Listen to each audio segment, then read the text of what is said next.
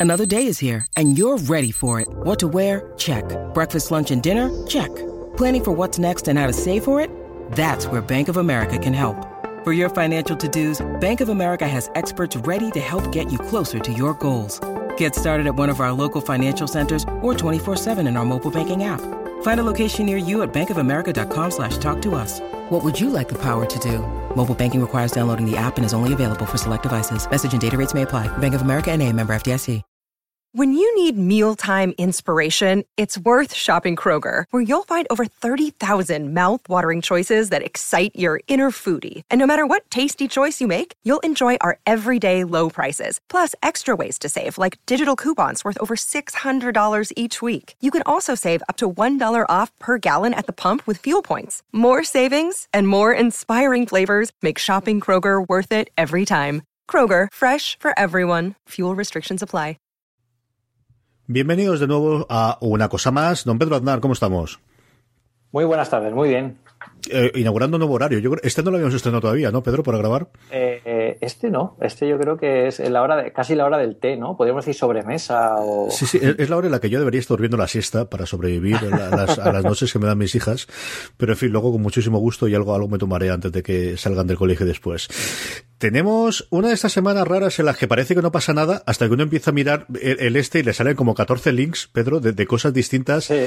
Eh, quizás más en el tono de cosas que 3, 4, 5, 6 meses vista pueden tener cierta importancia, de las que te dan idea de por dónde puede ir Apple durante este 2016. Pero lo tonto, lo tonto sí que tenemos bastante noticias, ¿eh? Sí, sí, además yo creo que es un año, como comentábamos, que Apple va a poner eh, mucho interés en sus servicios, ya no solo en sus productos, sino en los servicios que ofrece y en la parte, eh, bueno, que, que, que, es un poco más de trabajo de marca, ¿no? Entonces, bueno, está preparando un poco el terreno. Eh, eh, Pedro Santamaría en, el, en, uno de sus posts decía que este eh, el año empieza muy interesante para Apple y que seguramente acabe todavía mejor. O sea que tiene muy buena pinta todo lo que estamos viendo. Empecemos como siempre con el follow-up. Empecemos primero con, con, las noticias que veníamos de, episodios anteriores a ver qué es lo que ocurre. La primera, y, y, antes Pedro lo comentaba, pero esto no había cerrado ya o qué pasó con esto, y es que eh, nos descolgamos hace unos días con una noticia, además oficial de Apple, con un comunicado oficial diciendo que cerraba iAd App Network. Y yo cuando leo esto digo, pero leche, esto no lo habían cerrado hace dos semanas, que le van a cerrar el 30 de junio, entonces uno se puede investigar y efectivamente todos los artículos que he leído sobre el tema, lo primero que dicen es, eh, la próxima vez a ver si lo explican un poquito mejor, y es, no todo IAD como tal se va a cerrar, sino que por un lado lo que hicieron fue despedir o llegar a un acuerdo, ya veremos, o recolocarlos a la fuerza de ventas que estaba tratando de contratar anunciantes para eh, que nutriesen de anuncios a la network como tal, lo que van a cerrar ahora es como si fuese el repositorio de anuncios que los desarrolladores podían acudir para tener anuncios que enseñar en sus aplicaciones. Eso no quiere decir que haya cierre, sino que los, los propios eh, desarrolladores podrán poner todavía sus anuncios siempre y cuando lleguen a un acuerdo directamente o bien con alguna red externa, supongo, que no sé cómo estará el tema, o bien con un anunciante que quiera, oye, yo me quiero anunciar en tu aplicación eh, y utilizar la infraestructura que tenía IAD, pero desde luego no es la mejor explicación. Aquí no se han cubierto precisamente de gloria la gente que ha explicado el funcionamiento de, de lo que iban a cerrar, lo que cerraban, dejaban de cerrar, Pedro. Yo creo que estaban incluso definiéndolo. ¿eh? Tenían claro que tenían que cambiar el rumbo de IAD y es lo que también lo que comentamos la, la, semana pasada. ¿eh? El objetivo de todo esto estaba claro, pero esto partió de un rediseño en los anuncios, de cómo tenía que cambiar, cómo tenía que ser eh, la publicidad en los dispositivos iOS. Y claro, esto más aterrizado es al final lo que quieren conseguir y conseguirlo yo creo que les ha llevado un, par de meses, un par de semanas de, de, tratar de trasladarlo a, cómo quieren hacerlo y, y bueno, no, no tiene una pinta. Yo tampoco descarto que, que, incluso esto se haya decidido a última hora, que incluso en un principio sí que decidieran cerrarlo todo, luego pensaron que igual no era necesario esa, esa decisión tan radical, porque al final es echar por la borda una, una, plataforma que realmente bien enfocada y bien pensada y yo creo que puede tener mucho éxito partiendo de Apple y de la fuerza que tiene como eh, entre los desarrolladores. Entonces, bueno, si lo enfocan y, y, sobre todo le dan eh, más valor al, al, anunciante, yo creo que puede funcionar muy bien. A ver qué es lo que ocurre con ello. Yo creo que no es lo último que habremos oído de, de Ayad, a ver qué es lo que ocurre a medio plazo. Eh, yo creo que sobre todo pues para aplicaciones de iPhone, que es la que más pueden utilizar el tema de la publicidad, y si eso se estandariza o seguimos al, al formato habitual. La otra noticia era con Night Shift, una de las principales novedades que tiene que traer 9.3, que Apple anuncia, desde luego es la primera que aparece en su microsite eh, con las novedades, y es que se ha filtrado en la web canadiense de Apple, hay una imagen en la que se filtra algo que yo echaba de menos, y es un acceso eh, fácil a, a, este control, igual que echo de menos muchas veces en un acceso rápido a Bluetooth, a Wi-Fi o a Wi-Fi o cualquiera de las otras cosas, y es que en el Control Center, que cada vez está más concurrido, que cada vez que yo estoy mirando aquí el del iPad, supongo en el Pro tuyo tienes mucho más ancho, ¿no? Pero en el iPad, en el Air grandote, desde luego, y en el Mini ya empieza a estar la cosa complicadita para meter alguna cosa más, pero parece que van a meter un iconito dentro para activar o desactivar rápidamente el Night Shift. Sí, puede ser que al final tengamos toda la pantalla llena de iconos, eh, pero bueno, eh, es lo que tú dices, es un, es un, sí que se echan en falta ciertos accesos a repositorios que tengan, a repositorios, no, a, funcionalidades que, bueno, se puedan tratar de forma sencilla y este es uno de ellos. Eh, la gente que, haya usado eh, Flux lo entenderá perfectamente porque mm. muchas veces comienza el, flujo de trabajo con una, luz más cálida y realmente todavía estás en una oficina y no le falta esa reducción de, luz que la puedes desconectar y, es bastante útil tenerlo cerca más que entrar en otra parte yo temí que si esto lo hacían directamente desde el settings de la aplicación, eh, eh, tuvieras que dar tres o cuatro clics para lograr algo tan sencillo que en Mac tenemos en la barra de tareas. Sí. Pero parece que sí que lo han hecho bien. Además, de hecho, posiblemente también esté en el, en el en, en, la acción directa de 3D Touch de la, de la, del icono de settings, como que también se pueden aprovechar de todas esas ventajas, lo que pasa es que tienen que ponerlo en el, en el, en el control center porque no todos los dispositivos, como por ejemplo los iPad, tienen, tienen 3D Touch por ahora. Yo creo que es un buen sitio para ponerlo. Estoy viendo exactamente cómo, cómo ajustan. A mí me sobra el airdrop, que no he conseguido que funcione nunca. Yo, cada seis o siete meses digo, uy, si aquí hay una cosita que tenía aquí, no he conseguido, Pedro, te lo juro, no he conseguido que funcione ni una sola vez el airdrop. Airdrop es eh, es algo misterioso. Yo creo que es casi, yo creo que directamente no es, no es tecnología, es, magia. que, que, siempre funcione cuando tú necesitas que funcione, porque a mí últimamente con, con, el iOS 6S me está funcionando bastante, perdón, con el, con el iPhone 6S me está funcionando bastante mejor, pero ya no sé por qué, si es por el teléfono o por los teléfonos con los que intento lanzar cosas. Yo creo que AirDrop debería eh, reinventarse de forma que fuera realmente lo sencillo que debe ser, pero no tan simplificado como está ahora, que no tienes ni siquiera ningún botón para, por ejemplo, forzar la localización de dispositivos, porque ahora simplemente abres el control center de uno, de otro, y esperas que de repente mágicamente aparezca el icono de la otra aplicación que a veces aparece. Eh, yo le envié una vez una foto de, un viaje a, un iPhone que estaba en, en mi mismo tren y, y, no sé, la persona que lo recibió dijo, bueno, otro loco de los trenes, ¿sabes?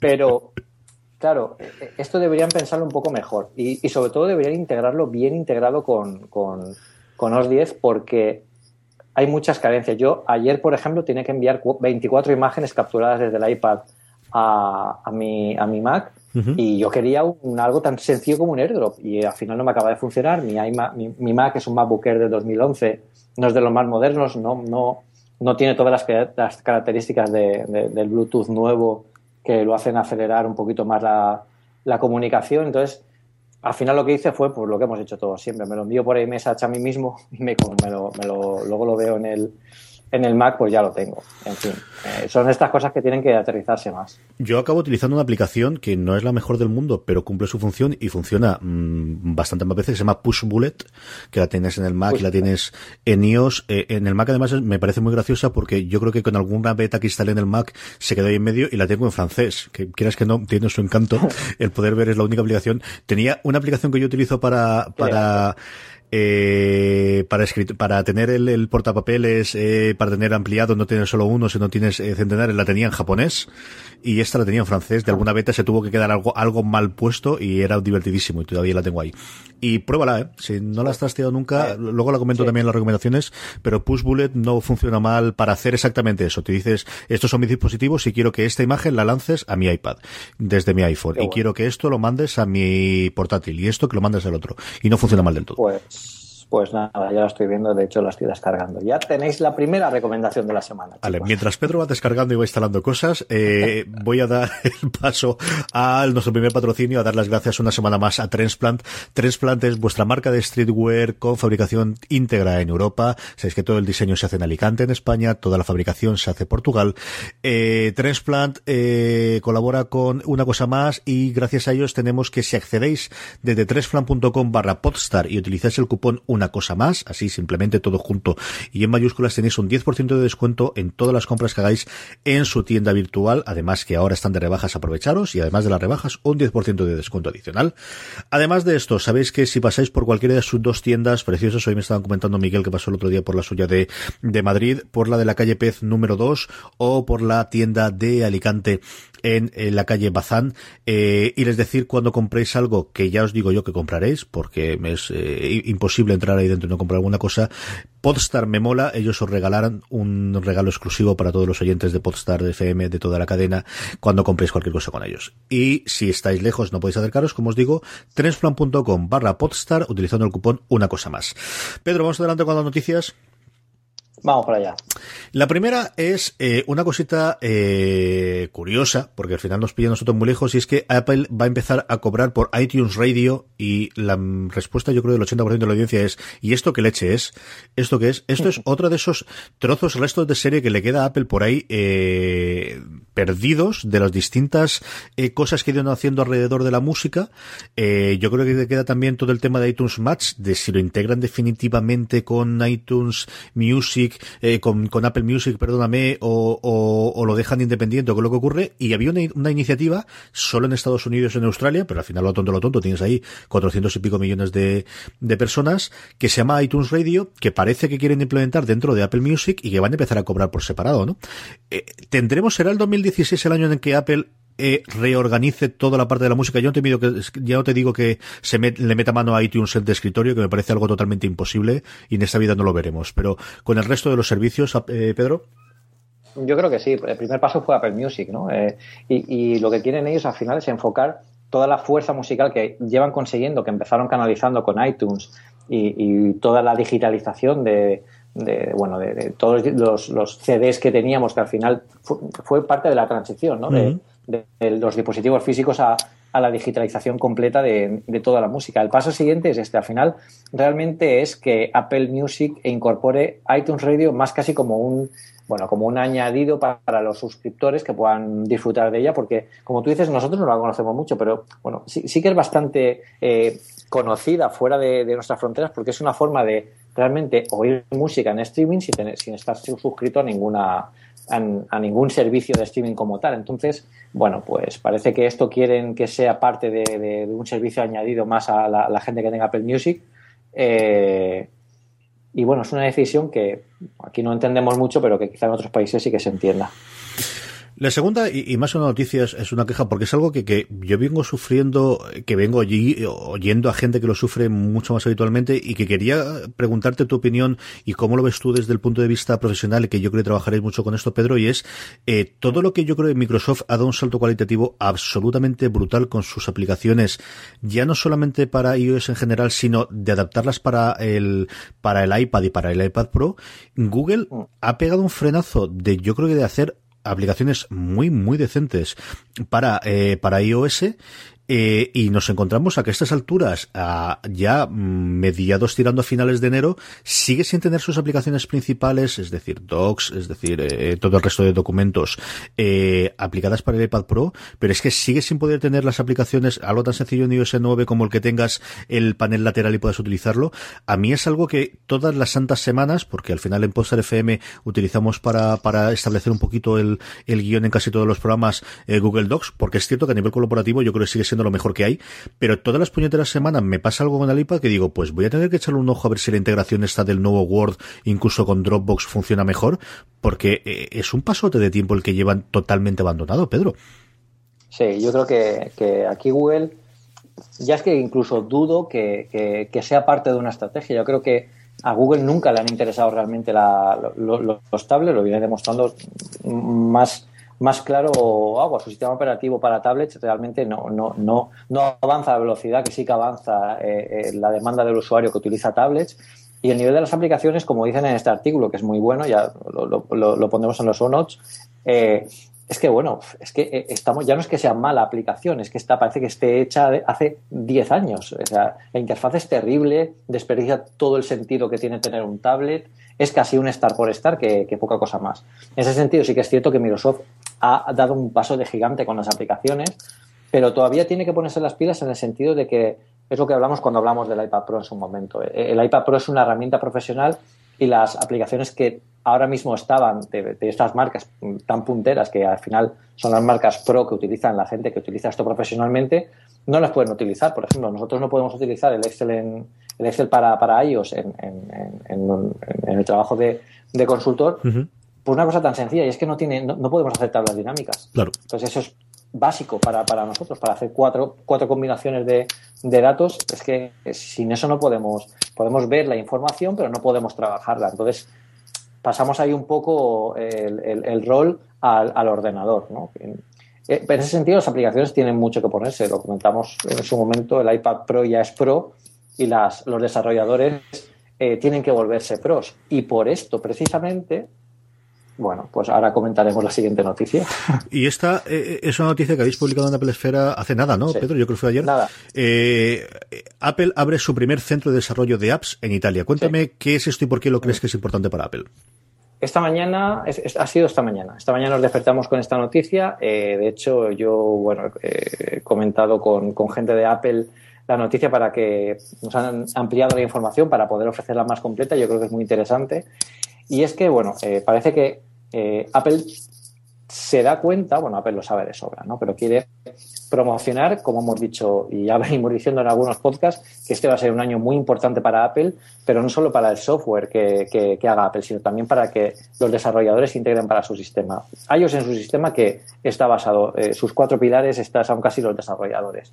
Entonces ellos entienden que no solo tienen que tener presencia eh, en el mundo del, del, desarrollo, ¿no? Cuando alguien tienen que sentir interés los desarrolladores por la plataforma. Eso ya lo tienen porque hay muchísima cantidad de, aplicaciones y hay muchísimos clientes también. Entonces, lo que ha hecho aquí Apple es abrir un, centro de desarrollo de aplicaciones en una, institución italiana. Eh, es un programa de desarrollo de aplicaciones del de la propia Apple, no, no, es, no es una colaboración, no es un, un yo te dejo a un profesor, a un eh, certifier para que vaya allí y te hable de ciertos temas. No, no, es un programa completo, un programa de estudios, con un temario, con un plan de estudios, eh, con unos objetivos que cumplir. Y esto lo hacen para que el desarrollo de aplicaciones eh, pues pase, pase una cosa, y es que se convierta realmente en un desarrollo de aplicaciones profesional.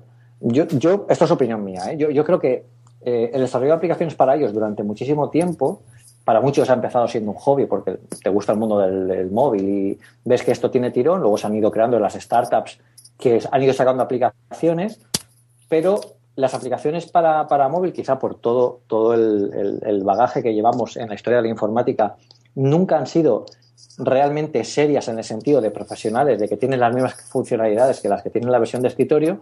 Y Apple aquí quiere demostrar y sobre todo controlar que un desarrollador de iOS entiende la potencia que realmente tiene iOS, que no son cosas de un temario, que cosas que vayas descubriendo por tu, por tu lado, y que ellos sean capaces también de guiar un poco, oye, pues ahora tenemos el iPad Pro, eh, realmente eh, vamos a tener un, temario y una fuerza de trabajo que decirle a la gente, necesitamos este tipo de herramientas, pues la mejor forma de hacerlo es desde la base, educándolos de esa forma.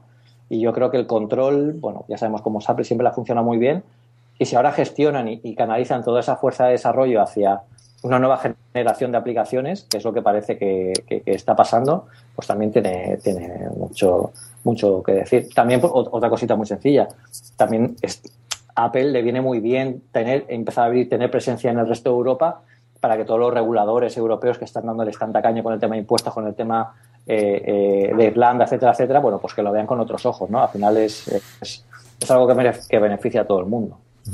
A mí me ha llamado la atención el que lo hiciesen en Italia, pero al final es cierto que han tenido siempre cierta creencia Italia, en vez de hacerlo, yo que sé, en Holanda, que es yo donde pensaría primero que podría ser que siempre suele ser el sitio de entrada de, de, los estadounidenses en Europa, o ya un Francia, una Alemania, o incluso un Reino Unido, ¿no? Que quizás es más problemático por tenerlo fuera. A mí se me ha llamado la atención en Italia. Eh, creo que es una iniciativa interesante para ver si va a ser el único centro, si van a abrir más centros a lo largo del mundo. Y, entiendo la filosofía, que es la que comentas tú, ¿no? El, el mejor que, que, que nosotros nadie va a saber por dónde queremos que vaya ya el, el sistema y crear un, un sitio donde hay una especie de canon de estudio de qué se tiene que hacer desarrolladores nuevos para nuestros eh, aparatos, eh, sea porque estudien ahí, sea porque a partir de ahí puedan salir libros, puedan salir publicaciones, puedan salir investigaciones que luego se pueda transmitir, es una buena idea. A mí me parece una muy buena idea.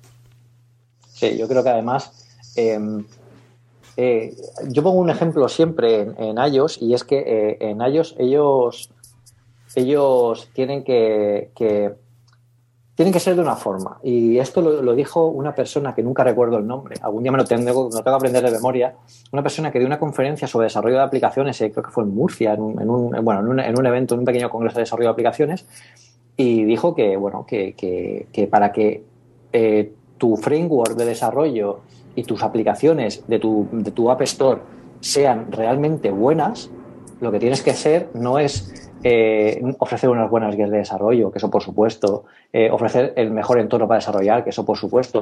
No, lo que tienes que ser es un tirano. Digo, literalmente, o sea, Apple es necesaria que sea completamente tirana con los desarrolladores para que no les permita pasar ni una, pero ni una en el sentido de, oye, las transiciones en una aplicación tienen su, tienen su, su, su, porqué, sirven para situar al usuario dentro del mapa de pantallas. Su parte de de, de control de, de, de, acceso, su interfaz unificada, que todas las aplicaciones tengan más o menos la misma apariencia, tiene su, tiene su porqué. Por eso muchas veces, si, si alguien se ha leído las guías de usuario, pues hay cosas tan sencillas como eh, una aplicación de iOS, por ejemplo, está muy mal visto eh, que tenga una splash screen, la típica pantalla que te pone el nombre de la aplicación mientras uh -huh. se carga en el segundo plano, porque eso te da la sensación de que está cargando y va un, mucho más lenta. Sí. Entonces, son esas pequeñas cosas que, que hacen que casi obligan al desarrollador a forzarlo a que, a que haga que las aplicaciones de, de iOS pues todas se comporten de una misma forma, cosa que ayuda mucho al nuevo usuario y luego pues que, que cumplan un cierto, unos ciertos mínimos, que no dejar simplemente una idea de desarrollo, que reconozcámoslo, no todo el mundo se ha leído, y, y, que, y que luego se cumplan de esta, de esta manera porque sabes que vas a tener un reviewer cuando subes la aplicación que te va a decir, oye, esto, esto y esto, no. Así que es importante. Eh, y luego inauguramos porque, vamos, esto es divertidísimo de comentar, en, tiene toda la credibilidad y todas las cosas que tiene, pero eh, además yo creo que después de hablar de Italia, así como, como homenaje a Italia, vamos a llamar la sección esta rumores, rumores. Eh, empiezan los primeros rumores, eh, evidentemente, de iPhone, ¿no? Y estamos en las fechas en las que se empieza a mover todo. Y eh, acabáis de publicar vosotros también en Apple Esfera un sí. presunto vídeo, de aquí vamos a tener presuntos vídeos de aquí hasta junio, todo lo del mundo, de una cosa que a mí sí que eh, el fondo me interesa y es ver qué va a ocurrir con el formato eh, de eh, lo que fue el iPhone 5, de ese tamaño que a día de hoy solamente nos queda el iPhone 5, que durante un tiempo se rumoreó que iban a sacar un iPhone 6C con ese tamaño, que se había enterrado bastante esa idea y que los últimos yo diría semanas y posiblemente meses, el último mes, se ha vuelto a resucitar esa idea. El vídeo, lo podréis ver en la Pelesfera y pondremos el enlace, representa este presunto iPhone 6C. Eh, ¿Tú cómo ves el, ya no solamente el vídeo, Pedro, sino la posibilidad de que Apple tenga tres tamaños distintos presentados nuevos de, de cara a este año? Yo creo que tiene bastante, bastante sentido, sobre todo con todo lo que, lo que esperamos que, sa que, saquen, que saquen este año. Ten en cuenta que este año se podría mantener, la gente bueno, esperaba que el 5S eh, o incluso el 6 fuera el 6C ¿no? de, la generación, porque al final se mantiene, que es lo que ha pasado con, con la generación anterior y el, y el 5S. Pero yo creo que tiene mucho sentido sacar un, un iPhone 6C que realmente sea un, un, iPhone 6 con la pantalla de 4 pulgadas, es parecido al movimiento que se hizo con el iPhone 5C. Eh, Y, tiene sentido también, como en el artículo comentaban, que claro, veían, y todavía está el puerto de auriculares, que ahora parece que tener los puertos de auriculares, Dios mío, ¿qué hace eso ahí? no, no, el puerto de auriculares va a seguir estando porque recordemos que esto al final es, es eh, una generación, pues que se podría decir un entry level eh, de, comprador, pero claro, hablando de Apple, un entry level que te cueste casi 500 o 600 euros, pues no tiene mucha, no hace mucha gracia, ¿no? Pero sí que tiene sentido para homogeneizar un poco toda la línea, sobre todo porque el iPhone 7, si lleva todo lo que va a llevar, va a marcar muchísima diferencia con respecto al 7, al, al, al 6S. Entonces, si dejamos ese gap tan grande entre eh, tu modelo, entre comillas, actual, pero de gama media, media para Apple, con respecto al flagship que saques, pues sí que tiene sentido sacar un nuevo modelo que dinamice un poco la relación del, del usuario con el nuevo producto y que además tengas el 7 que será el emblema, el que es resistente al agua, el que no tiene eh, auriculares y pues no sé, posiblemente esté hecho con, piel de unicornio y cosas así. Sí, señor. El unicornio es lo que va a hacer que la venta sea final. Yo estoy totalmente convencido. Yo, una, una, curiosidad que he oído, oído, rumor y no me parece mala idea y es algo que eh, podría funcionar es, si no Apple directamente, yo creo que sería demasiado caro, sí que Beats que ofreciese un eh, auriculares que fuesen inalámbricos pero que tuviesen conexión Lightning, ya no solamente para que puedas oírlo con el Lightning, sino para cargarlos. Un problema que mm, yo me lo encuentro, yo utilizo ahora unos Bluetooth casi eh, a diario y uno de los problemas que te encuentras es que al final tienes que cargarlos eh, regularmente, diariamente, pero creo que el, tener la clavija de Lightning para en un momento dado, si los tienes en baterías, poder conectarlos, en un momento dado lo quieres, el, mm. poder utilizarlo directamente por ese lado, eh, incluido con micrófono, pero sobre todo para cargarlos al estilo de lo que se hace con el Pencil en el iPad Pro, esa no me parece mala idea, Pedro. Sí, yo no, no, lo, no lo descartamos, porque al final también sería eh, darle un sentido ¿no? a que solo dejen el conector Lightning en, el iPhone 7 y, que con eso, bueno, pues te, sea más útil. Eso sí que sería una buena utilidad. De hecho, eso es lo que, lo que deberían haber hecho con el, con el, con el Magic Mouse nuevo, con el, Mighty Mouse nuevo, porque em, para cargar, no puedes cargarlo mientras, no puedes utilizarlo mientras está cargando porque tienes que darle la vuelta. Entonces, bueno, pues eh, si lo piensan así, yo creo que sí que es posible que saquen, pero claro, estos no serán los que vengan con, con el iPhone 7. el iPhone 7, claro, vendrá una nueva generación de auriculares, pero no, pero serán Bluetooth simplemente, no, no va unos nuevos AirPods o eh, AirPods, como, como quieren llamarlos, como parece que se van a llamar ahora, que también tiene mucho sentido. Pero, pero bueno, ah, lo veremos. ¿Y tú crees que serán Bluetooth en vez de que ser Lightning, Pedro? Los que vengan en la caja del iPhone.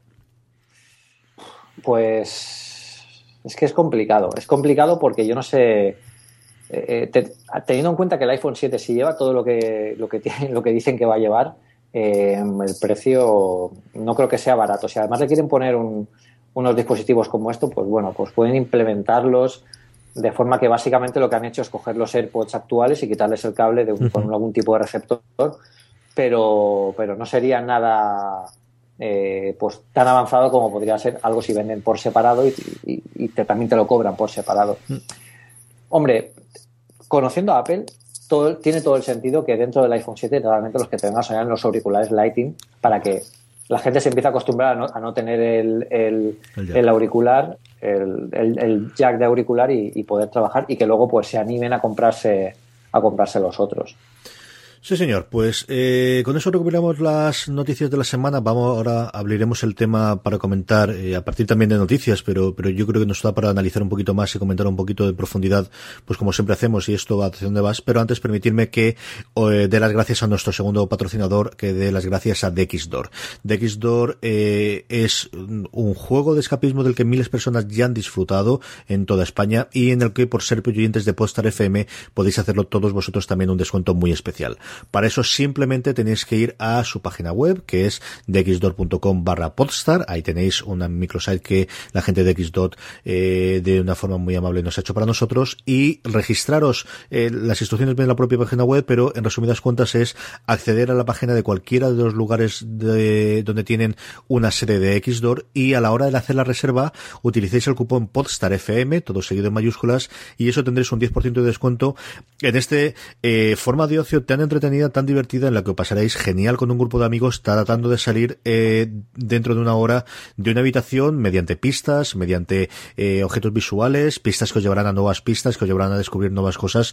Eh, tremendamente divertido, como os digo, en todos los sitios y que Pedro siempre me dice lo bien que se lo pasa jugando en ellos. Sí, sí, sí. Yo, yo estoy totalmente enganchado a estos juegos de, escape y en X2 la verdad es que tienen unos, unos juegos fantásticos. Pero yo, yo a los oyentes de, una cosa más, yo creo que, que como vamos un poco desobrados, ¿no? no vamos ni a pedir pistas cuando vayamos a este juego. Hay que resolverlo todo sin, sin pistas. Porque no solo es escapar, porque claro, mucha gente, ¿y escapaste o no escapaste? Yo ya no voy a escapar, ya voy Es a hacer tiempo. tiempo. O Ya sea, vas a hacer tiempo. Tú ya claro, Coco. claro. Claro, claro, ahí hay que ir a, a- a muerte, porque además en, en, en The X-Door, cuando abrieron, eh, yo creo que fui a jugar eh, pues, al poco de que ellos abrieran y, y, y y tuvimos el récord de tiempo de salida durante, creo que fue una semana, y bueno, esa semana era el rey del mundo. ¿no? Pues, claro. Estoy con los corredores profesionales, ¿no? Ya no es llegar al este, sino además qué tiempo hace. Di que sí, di que sí. Eh, como os digo. Está muy bien, está muy bien, sí señor. Eh, dxdoor.com barra podstar, ahí tenéis todo lo demás, eh, más sencillo todavía, desde el iPhone donde os estáis escuchando, desde el sitio donde os estáis oyendo, veis el enlace del patrocinador, le deis ahí, automáticamente os lleva. Y gracias eh, una vez más eh, a DXDoor para patrocinar una cosa más. Ahora sí, Pedro, vamos allá con el tema de la semana. El tema de la semana, Sí. eh, hombre, era, es igual la que la semana pasada Apple eh, nos hizo que nos desayunásemos o nos almorzásemos, según el, el- el uso horario, con eh, una orgía de betas absoluta en todos sus programas. Esta semana, de la nada, se han descolgado con, eh, por un lado, una aplicación nueva que se descarga independientemente y que no va dentro del sistema operativo, que se llama en inglés Music Memos y que aquí se llama Blog de Música, creo que recordar que se llama en español. Sí, blog de música, sí. Y por otro lado, eh, una actualización de GarageBand al 2.1, del cual yo no había oído absolutamente nada, con eh, soporte para el iPad Pro, con eh, incorporar dos cosas que estaban ya puestas en el de escritorio, que era Live Loops, que era el, el tema del, de la batería de fondo ayudando. En general, una... Eh, una actualización muy de poner a punto GarageBand a equivalente con, eh, con el escritorio. A mí me ha sorprendido por varias razones. Primero, el Music Memos es una cosa que a mí me ha venido totalmente eh, de improviso. Yo no pensaba que esta cosa podía funcionar. Yo por lo que he trasteado yo y sobre todo lo que he leído a gente que sí que toca en serio guitarra o al menos de una sema- cosa amateur o semiprofesional, funciona muy muy bien. Era muy gracioso Vitici en, en Mac Stories porque decía que silbaba Smoke on the Water y lo había reconocido y le incorporaba la, la- el fondo y tal. Y es, es una, una de estas demos chulas de hacer, ¿no? Porque todo el mundo podemos hacer esto y podemos trastear cómo funciona.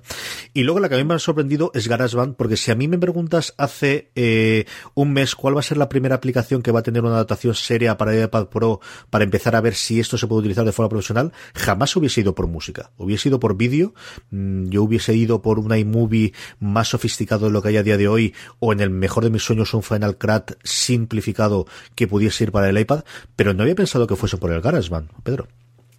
Eh, yo creo que, es un movimiento súper inteligente, como tú dices, es eh, que quizá ninguno no lo esperábamos. También es un buen momento para esto porque, eh, fíjate, con lo importante que ha sido este anuncio, que a mí también como a ti te- me pilló completamente de, de- improviso, pero, pero cuando ves la aplicación te das cuenta de muchas cosas y ahora si quieres hablamos de ellas, pero eh, es un momento para lanzar esto porque como tú dices, si sacan algo tipo Final Cut o alguna adaptación de, iMovie mucho más potente, eso, eh, bueno, requiere mucho, quizás mucho más detalle, mucho más trabajo, porque son aplicaciones, en mi, en mi opinión, más complejas que a nivel gráfico, ¿eh? a nivel gráfico, a nivel de requerimientos de, de procesador, eh, que quizá la de música. La de música, eh, en el artículo de, de, de Loop Inside, es, es una pieza muy buena de, de, de Jim eh, Daring, Daring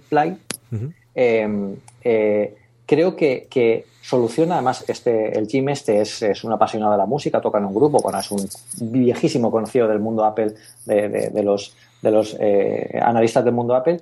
Eh, él al final, claro, para esta aplicación, para los que no somos profesionales de la música, quizás se nos viene un poco grande, ¿no? No sabemos valorarla como, como, como vale, pero él sí que lo ha hecho y, y su, y, su, y su valoración es que es una aplicación muy inteligente. Fíjate, aplicación inteligente. Es, es, es un concepto que quizá eh, muchas veces se nos escapa, pero son aplicaciones que realmente se alejan del sentido eminentemente práctico que es grabas un sonido, mezcla la pista, grabas otro sonido o metes un cacharro y ese sonido lo grabas y lo mezclas. Esta aplicación eh, te ayuda a grabar y a resolver ciertos problemas, como dice él, que los músicos han tenido durante, muchos, durante mucho tiempo de cómo grabar de forma rápida una idea, que no es lo mismo que escribirla o, diseñarla con el pencil en, 2D, eh, eh, de forma muy sencilla. Y además la interfaz es totalmente futurista. Yo de esta interfaz eh, posiblemente veamos, aquí estemos empezando ya a ver algo de iOS 10, porque es una interfaz que creo que, eleva un poquito más el, interfaz flat, design de, iOS, de iOS 7, 8 y, 9 a un concepto un poco más profesional, ¿no? que es al final lo que, lo que intenta entender Apple ahora con, el iPad Pro y todo este nuevo, esta nueva generación de software, que volvemos a, lo vuelvo a comentar, este año es el año del software y esta es una de las mejores pruebas de ello. Si han empezado con esto, Estamos a 21 de, enero ahora mismo. Eh, yo creo que el año vamos a terminar eh, bueno, con, con muchísimas sorpresas de este tipo. La interfaz es chulísima. Ya, yo es una de las cosas, como dices tú, de, realmente esta gente ha pensado en, en una cosa distinta de para el iPad Pro. Yo creo que tenía en la cabeza el iPad Pro y ya veremos cómo lo plantea el resto. Pero sí que es la primera cosa que yo veo en serio para hacerla. Y mira que yo he estado trasteando últimamente con, con iMovie para, para el iPad y me ha gustado el formato, pero creo que se puede dar un paso más allá. Creo que es una aplicación que se nota que estaba en el albur del cambio eh, de OS, mm, de, estuvo pensada hace uno, dos, tres años, antes sobre todo de toda la parte de interactuar con otras aplicaciones en iOS 9. El gran problema que sigue teniendo el iPad yo creo que es el incorporar todos los vídeos y los sonidos que no hayan sido grabados en él. Yo creo que es un gran handicap. Es tremendamente sencillo con los vídeos que has grabado en el iPhone, trastearlo dentro de móvil del iPhone, exactamente igual en el iPad, pero el momento que te pones a cosas eh, de otro lado, esa parte de importación, le ocurre a las propias de Apple y ocurre con muchísima mayor gravedad al resto de aplicaciones de terceros. A mí ocurre, acuérdate cuando hablé del Ferrite para, para editar podcast fundamentalmente, es una pasada de aplicación, pero el muerto que consigue en coger dónde están los audios, dónde están, impórtalos, ves cómo lo haces, es un follón. Algo que yo creo, espero que con iOS 10, dentro de las limitaciones que tenga el sistema del sandboxing, al final sea mucho más sencillo ese trasiego de información dentro de la, del propio eh, equipo en el que estés y evidentemente con la red, ¿no? En vídeo te, tienes el problema del tamaño de los archivos y es que claro, si te vas a una película grabada con el iPhone 9, eh, con el iPhone nuevo, perdóname, eh, te metes en 1080p o te metes en 4K, eso va a pesar sí o sí y es un problema, pero a lo mejor cuando estás en casa deberías tener otro sistema de protocolo que ayude el hecho de que tengas los, no sé, una combinación de Bluetooth con Wi-Fi que no necesite que vaya a la nube y que vuelva de la nube, algo similar a lo que hace Dropbox mm. cuando tienes dos equipos en casa y utiliza todo el ancho de banda que le permite la propia red de Wi-Fi sin necesidad de estar conectado a Internet, que es algo que yo no he visto y que echaba mucho de menos cuando estuve editando los primeros vídeos para, para Postar FM, que empezamos a trastear un poquito en el canal de YouTube, sobre todo con alguna cosita de mesa, que echaba de menos. El, leche no pesa tanto, es decir, eh, no pesa, pesa muchísimo si lo tienes que subir a Internet y volver a bajarlo, pero entre sí no debería pesar tanto. Y como AirDrop sigue funcionando como funciona, pues claro, tampoco puedo utilizarlo. Claro, aquí yo creo que vamos ahora a, vivir un momento después de esta llegada de, las aplicaciones realmente profesionales a, hardware como el, como el iPad Pro, eh, a, un fenómeno, entre comillas, que quizás antes no estaba pasando y por eso las aplicaciones nos están dando tantos pasos adelante como debieran. Y es que eh, ahora sí que vamos a tener feedback de la gente que uh, las utiliza profesionalmente, que antes no lo teníamos. Antes la gente utilizaba el iMovie o utilizaba el GarageBand en el, en el, en el iPad, bueno, pues para cuando te estás fuera de casa o cuando tienes alguna cosa que puedes medio... Me, apaña el iPad. Con el iPad me apaño. Ahora no va a ser el iPad me apaño, ahora va a ser lo voy a hacer en iPad Pro. Entonces, claro, eso define mucho más lo que quieres hacer y, te, y, te, y te limita en el sentido de que posiblemente necesites cosas que la aplicación actual eh, que Apple te ofrece de forma profesional, eh, bueno, pues tenga que, ampliarse, ¿no? Entonces, todo el feedback, que porque al final los, profesionales que van a utilizar algo así o que eh, hacen un, bueno, pues una, inversión económica en un dispositivo como el iPad Pro, que es, yo creo que, cuando evolucione y evolucione todavía más el, software va a ser uno de los grandes cambios del escritorio al tablet por fin de, los últimos años creo que ese feedback y esos, esos análisis de opinión van a ser súper, súper importantes, porque eso realmente es lo que va a definir la trayectoria de, los, de, los, de las aplicaciones profesionales de Apple eh, porque van a incorporar por fin lo que, lo que ahora ya incorporan. En esta ya hemos visto algo, ¿no? El Drummers este, que es algo que la gente estaba pidiendo, el, eh, eh, son cosas que, claro, ya lo, ya lo estaba en escritorio y ya lo han traído al, al, iPad Pro, con, además con mejoras. No, solo, no solo el GarageBand, por ejemplo, se ha ampliado al uso de la pantalla grande del iPad Pro, también tiene 3D Touch con el iPhone 6S, eh, tiene Live Loops también para crear música electrónica, en fin.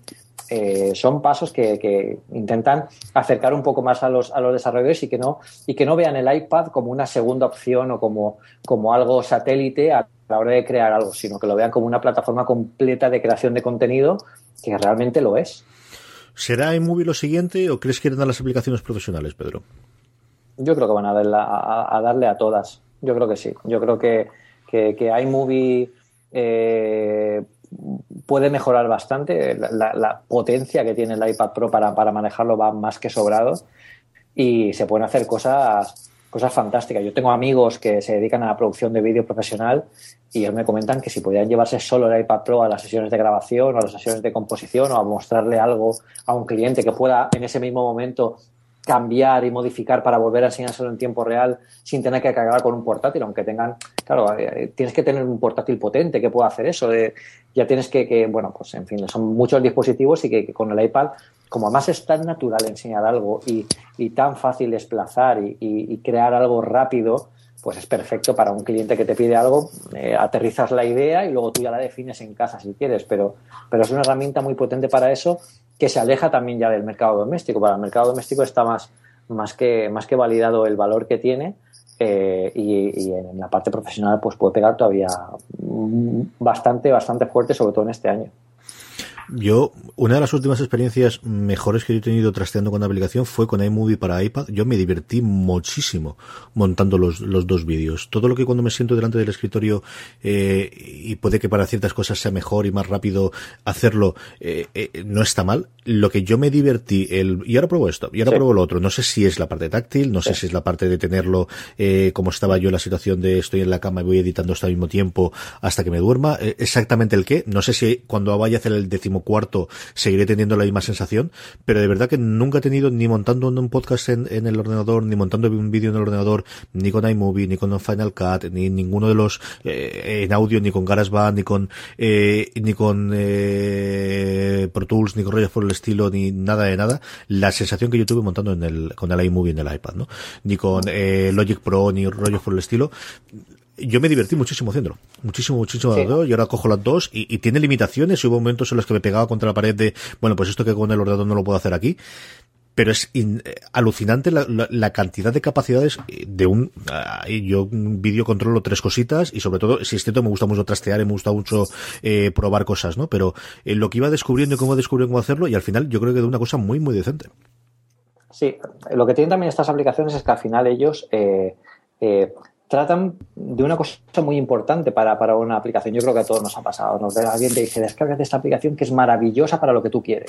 Buah, te la descargas y cuando te la descargas, los primeros 60 eh, mm, segundos son cruciales. Es ahí se mm. juega la aplicación, se juega la vida a la muerte. Si en esos 60 segundos no te consigue convencer, o peor aún, te frustra, esa aplicación no la vuelves a ver en tu vida. Pero aunque te prometa alguien que es que no han cambiado completamente ya, no, es que no la vuelves a ver en tu vida. Entonces, ¿qué, qué hace Apple con esto? Hacen que sea muy fácil jugar. A ver, todos hemos tenido eh, GarageBand y nos hemos puesto a, jugar con el piano, a jugar con la batería. Al final, coges el concepto de la aplicación y aunque no seas eh, músico, pues puedes hacer alguna, alguna tontería, puedes jugar con instrumentos, editar un podcast es súper sencillo en, en, en, GarageBand y además es muy visual, que es una de las cosas que tiene la aplicación, la aplicación nueva de, Music Memos, que lo que hace es casi te traslada una imagen casi hipnótica ¿no? De, del sonido. Es algo muy futurista y es muy complicado para una aplicación de sonido ser muy visual, tanto como, como lo es, porque al final también te atrae esa parte como, como, como usuario. O sea que tienen un poco de todo y, bueno, y esto es solo el principio. Sí, señor. Yo creo que es una cosa para analizar y para seguir a lo largo de los eh, meses cómo va adaptándose a esta nueva realidad de las aplicaciones en, en iOS, sobre todo centradas para el iPad Pro. Si realmente, como yo creo que todos creemos, el iPad Pro es una apuesta de futuro a día de hoy de, de esto parece que, como mínimo, los próximos años es por donde va a enfocar el, su tablet Apple. Eh, es algo que tiene que ir. Y además, nuevamente, igual que yo creo que fue con el primer iPad y hasta cierto punto con el iPhone, quien tiene que marcar el camino aquí, sinceramente, yo creo que es Apple, ¿no? Creo que creo que eh, Microsoft puede seguir el paso, Google espero que se lo siga, creo que Adobe le puede seguir el paso, pero quien tiene que marcar aquí el camino es Apple. Pedro, vamos Vamos a acabar con las recomendaciones, pero antes de las recomendaciones, como siempre, vamos a dar las gracias y reconocer a todos los mecenas de una cosa más. Eh, es el momento en el cual, como siempre hacemos, damos eh, las gracias a todos aquellos y eh, recordamos que nuestra idea cuando lanzamos una cosa más es vamos a ver, vamos a hacer 100 programas, vamos a hacer 10 programas, vamos a hacer 10 episodios de una cosa más, vamos a ver a la gente qué le parece y la forma en la que, igual que en toda la cadena, decidimos de ver qué le parece a la gente es, bueno, pues establecemos un programa de mecenazgo, eh, en este caso en Tipi, y en función de cómo eh, funcione, pues vemos qué ocurre con él, ¿no? Y con esto, pues vamos viendo eh, si a la gente le interesa, o no le interesa y qué podemos hacer. Este es el décimo programa de una cosa más. Tendremos alguna cosa especial para el fin de semana que seguramente haremos. Eh, pero, eh, como os dijimos al principio, el límite que nos habíamos puesto es eh, recaudar 100 euros al final de estos 10 programas. La semana pasada estamos en 62 y hemos pegado un empujón al cual damos muchísimas las gracias a toda la gente que se nos ha incorporado. Y tenemos como eh, nuevos eh, mecenas a Carlos, a M. Garnedo y a Ion. Y con eso llegamos a la friolera de 93 euros al mes, Pedro. no, está, no está nada mal. Y estamos ahí casi rozando. Bueno, muchísimas gracias a todos ¿eh? los, que, los que habéis participado. Ya no es casi ya por, por, el, por el dinero, sino por, por ver que la gente pues le gusta o se entretiene con, con lo que hacemos. Sí, señor. Así que nos quedan 7 euros. Eh, queridos míos, si os gusta lo que hacemos, os gusta, sobre todo oír a Pedro, porque evidentemente, yo no voy a engañar, la gente le gusta oír a Pedro. Eh, estamos a 7 euros. Eh, de vosotros depende el, el, aportarlo, como os digo, en postar.fm barra mecenas y el que sigamos la semana que viene volviendo a hablar de cosas de Apple. Además de esta forma, además de si convertiros en mecenas, hay una forma mod también muy sencilla en la que nos podéis ayudar, que es la próxima vez que compréis en Amazon España, en vez de entrar del sitio habitual, podéis entrar desde podstar.fm barra una cosa más Amazon. De esa forma vais a la página directa, la, la home de Amazon.es, a vosotros os cuesta exactamente lo mismo y a nosotros nos paga una pequeña comisión que nos permite hacer una cosa más y como os digo, 7 euros nos faltan para llegar al mínimo de 100 euros, a ver si de aquí a la semana que viene lo conseguimos y así la semana que viene tenemos el programa número 11 de una cosa más. Gracias a todos los mecenas. Y ahora sí, Pedro, ¿cuál es la recomendación de la semana? Pues bueno, igual, me mata la gente por hacer esta recomendación porque nunca, parece que nunca está muy bien visto que recomiendas una aplicación que, es cara, entre comillas, ¿no? Pero al final son, son 20 euros. Pero voy a recomendar una aplicación para Mac que descubrí que quería recomendaros de la forma más, más tonta del mundo. Y es que estaba utilizándola ayer y, y, estaba pensando, a ver, ¿qué podría yo recomendar a la gente? Y la estaba utilizando, súper rápido, me, me, quitó un montón de, de, problemas y me di cuenta, digo, claro, es que es BDRName 9, uh -huh. eh, es la aplicación que os recomiendo esta semana. Es una aplicación que tiene un, un bueno, un, una filosofía muy simple y es renombrar ficheros en lote. Esto que parece, dice, y tengo que pagar 20 euros para esto, ¿no? Tienes que pagar 20 euros por la mejor aplicación del mundo jamás creada. Esto es lo que se llama crear ahí. Eh, para, para, para, para, cambiar, para cambiar nombres. No es que simplemente se dedica a cambiar nombres, es que tiene cosas increíbles como previsualización de, lo que, de cómo van a quedar todo el lote de ficheros. Eh, puedes eh, utilizar variables en los ficheros para poder, para poder nombrar de forma distinta dependiendo de unas reglas. Eh, puedes automatizar tareas. O sea, es la más completa del mundo. Y esto no penséis que mmm, no lo necesito, bueno, yo no lo necesito porque yo no trabajo con tantos ficheros. Bueno, pues a todos nos gusta tener el disco duro ordenado, ¿verdad? Las fotos cuando hacemos backups en, en, el ordenador o lo tenemos en el cloud, tenemos ahí un nombre que no, no cuadran mucho con esta aplicación. Viaje a no sé dónde, puedes poner incluso que él te ponga la fecha, que te geolocalice con las con las, eh, los datos de, de, de, de GP, del GPS de la foto. O sea, tienes un montón de opciones y, y, y la recomiendo porque además esta gente es, son, yo eh, me, me, gusta con, hablar de ellos como si fueran realmente artesanos. Uh -huh. Esta gente son artesanos de las aplicaciones. Llevan desde 1996 con esta aplicación. De hecho, es la, versión 9, el milestone 9 de una aplicación que lleva desde, pues, desde 1996 y, y, empezaron siendo como una herramienta que utilizaba un equipo de desarrollo, oye, pues que me hace falta esto y me la he creado, a una, bueno, una auténtica pasada de herramienta para casi cualquier cosa eh, que, podáis utilizar. Es muy sencilla, es para, para, para, para OS 10 y, y, fijaos, os la recomiendo, aunque sea tan cara, lo de cara entre comillas siempre, porque también depende del uso y de la, de, la cantidad de, de, valor que te aporte, que es una aplicación de 20 euros en, en, la, en la App Store, de, en la Mac App Store de, de, de, OS 10 y tiene 5 estrellas y media dentro de 14 valoraciones, que normalmente con una aplicación es cara, los primeros comentarios son es cara. Gracias por tu valoración, pero al final es lo que el valor que te aporte. Y bueno, si sois fotógrafos, si os gusta ordenar la música, si os gusta, eh, bueno, eh, tener un poco de control con lo que estáis haciendo, a mí me, sirve de maravilla para renombrar eh, fotografías para Pelesfera, para prepararme las fotos que me descargo de la cámara digital, lo que proceso luego en Lightroom. O sea, es, es de verdad una maravilla si, si alguna vez habéis tenido una necesidad así. Sí, señor. Es, eh, yo tengo varias de estas, de, costar de 10 a 20 euros y hace una cosa, pero lo hace muy, muy bien. Y, algunas de ellas que son freeware, que pagaría 20 o 30 euros sin ninguna duda. Tenemos que hablar algún día de estos que tengamos poca noticia del precio de las apps y de cómo ha ido cambiando todo esto a lo largo del tiempo. ¿no? yo tengo dos recomendaciones una, que se la pasé de Pedro el otro día, es sacar una hora de donde sea, eh, en el momento que podáis, y ved el vídeo en Layers 2015, en la conferencia Layers del año pasado, que hizo Susan Kerr eh, la diseñadora, que todos lo conoceréis como la diseñadora de los iconos eh, clásicos de, eh, del Mac y mil millones de diseños más, como ella cuenta en su propia charla. Da una charla primero y luego una entrevista con John Gruber de Daring Fireball, que es una delicia ver y que además es de estas cosas que a los aficionados de Apple nos encanta ver, ¿no? De, de, de recordar los viejos tiempos, de ver a alguien eh, que lleva trabajando 30 años de eso y es tremendamente humilde, pero al mismo tiempo decir es que todas estas cosas son las que he hecho y que te cuente desde su experiencia el, el, cómo ha, colaborado y trabajado pues con empresas que todos tenemos en la cabeza, que todos tenemos en la mente, empezando por Apple, siguiendo por Facebook, acabando por Microsoft y cuenta todas las que quieras, ¿no? Hay una transparencia, y eso es el único spoiler que voy a hacer a los dos minutos de empezar en el que dice, yo he trabajado para estas compañías, y desde arriba hasta abajo, a cuerpo yo creo de 12, todo en negro, y dice, pero no os preocupéis, solamente voy a hablar de estas, y empieza a salir coloreadas, pues lo más granado es Silicon Valley, está muy bien. Y luego la entrevista con Joe Gruber, como os digo, dura 59 minutos el vídeo en Vimeo, os lo pondré en las show notes y lo veis. Y la otra es, eh, yo llevo tiempo trasteando y buscando una alternativa a la aplicación de YouTube, que no es lo peor que tiene eh, Google montado en iOS, pero no es todo lo que yo esperaba, especialmente una cosa y es el tener el vídeo en vídeo que lo tiene la propia aplicación, pero cuando saltas otra aplicación.